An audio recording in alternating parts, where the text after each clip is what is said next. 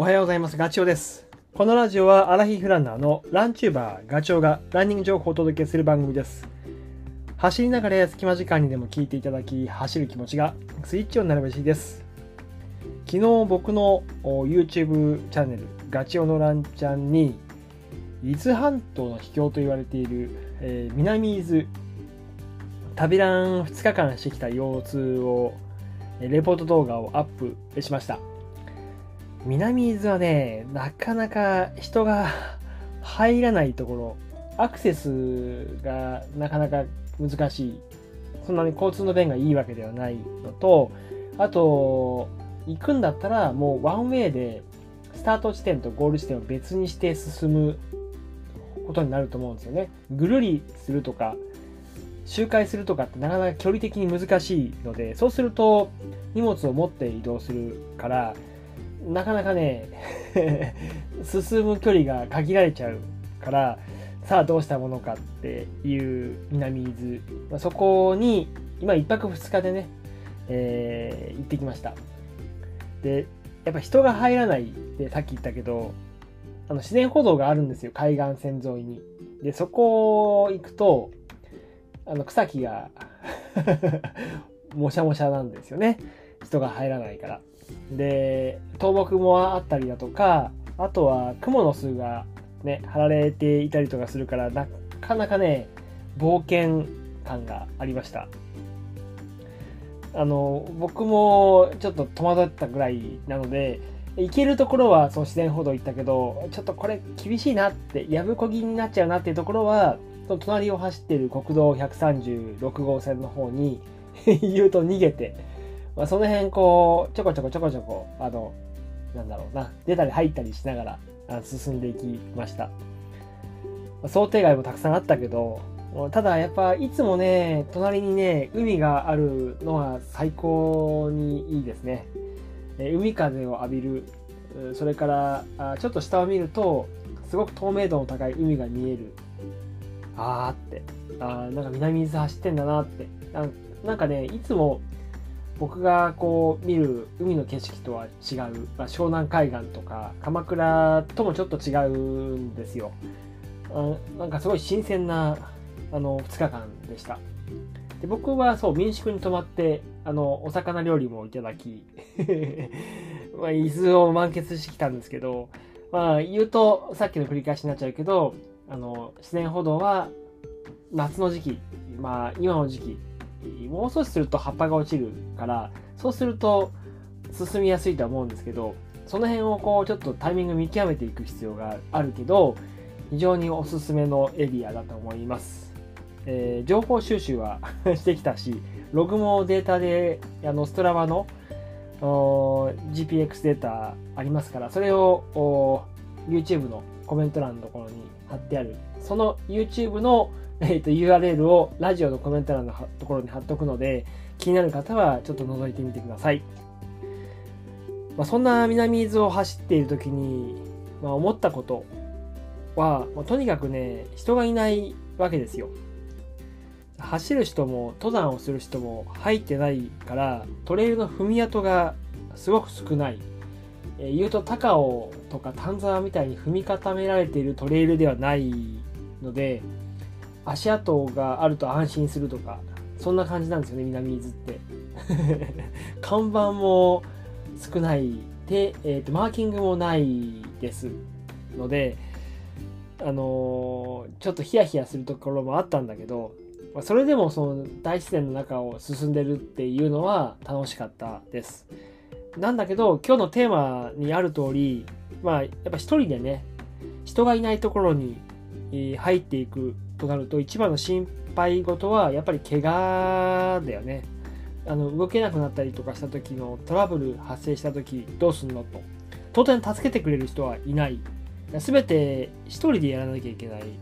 それ分かってて、まあ、自己責任で僕は山に入ってるんですけど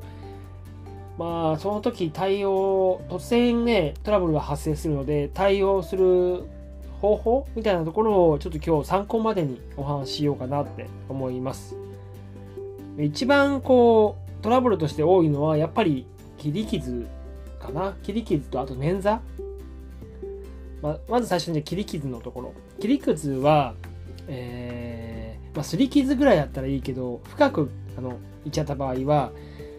気持ちだけでも焦っちゃうじゃないですか。気が動転しちゃう。その時にやらなきゃいけないステップ、まあ、そんな難しくないからあのー、頭の中に入れておく必要がある。で一つ一つ目、えー、まず圧迫するっていうことが必要ですよね。傷口を。手のひらで強く押して。でしばらくすると血はこう出血は止まってくるはずなのでそこまでとにかくなんだろう抑え続ける。でその時に次のステップどうするんだっけ？っていうのを頭の中で考える。ドキドキしちゃうけどね痛いし。で血が止まってきたなと思ったら次は、えっと、傷口を見て、えー、洗う。どの程度の深さ方とかを確認しつつね。でその時にはやっぱり水があればフラスコの中に水があればそれを使って洗い流す。なのでまあザックの中にちっちゃいペットボトルとかを入れておくことも一人で行く場合はやっといた方がいいとは思いますもしくは、えっと、洗浄洗浄面っていうあのー、何？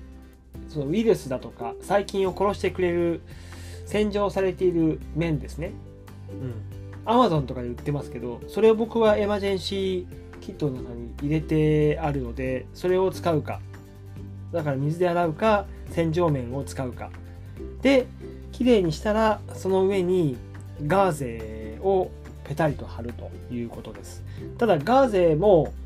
まあ、今はね、傷口にくっつかないとかっていう加工がしてあるものが多いけど、そうじゃない場合は、なんかこうワセリンとか持っていれば傷口にくっつかないように事前に塗ってあげることはした方がいいです剥がす時に 残っちゃうからねでその時に役に立つのがあのサージカルテープって四隅を留めるテープそれがなければテーピングで代用するっていうことですねでテーピングもそのガーゼをペタッと貼った上にもう一つ余計にこうガードする意味で貼ってあげるとなお良しだと思います。それから捻挫か。捻挫もね、僕はその捻挫で動けなくなっちゃうことが嫌というか避けたいので予防ということで山に入るときは必ずもう足首にはテーピングを巻いています。それが一番だと思うんだけど、それでも捻挫しちゃった時とか、もしくはテーピングするのを忘れちゃったっていう時にはもうみるみるうちに腫れてくるじゃないですかもう痛くて歩けないよってでその時にはあの対処としてもうやっぱり固定するしかないのでその時に持ってなきゃいけないのがあの伸縮しないテーピングね。あれで足首を固定してあげる。90度足首の角度を90度にして、えー、と下から横から。巻き方としては、ちょっとラジオなんてなかなか言いにくいから、えっ、と、なんか Google か何かで検索すると出てくるので、捻挫テーピングだとかにする。する。そうすると、あの、もうガチッと固めてしまえば、動かすから痛いので、えー、ガチッと固めてしまえば、その状態で、なんだろうな、もう、靴が履ければ履く。履けなければ、あの、靴の、その上からテーピングがその時も役に立つんですけど、ぐるぐる巻きにして、いや、ソールだけ、あの、靴。で、上はもう地、地肌というか、テーピングで巻くだけっていうことで降りていく形になります。なので、えっ、ー、と、捻挫をした時に絶対必要なのは、やっぱりテーピングなんですよね。伸縮しない。それを必ず持っていた方がいいです。僕が持っているのはロールではなくて、えー、まあ、100マイルレースとかで必携品に入っているような、あのね、もう切られた、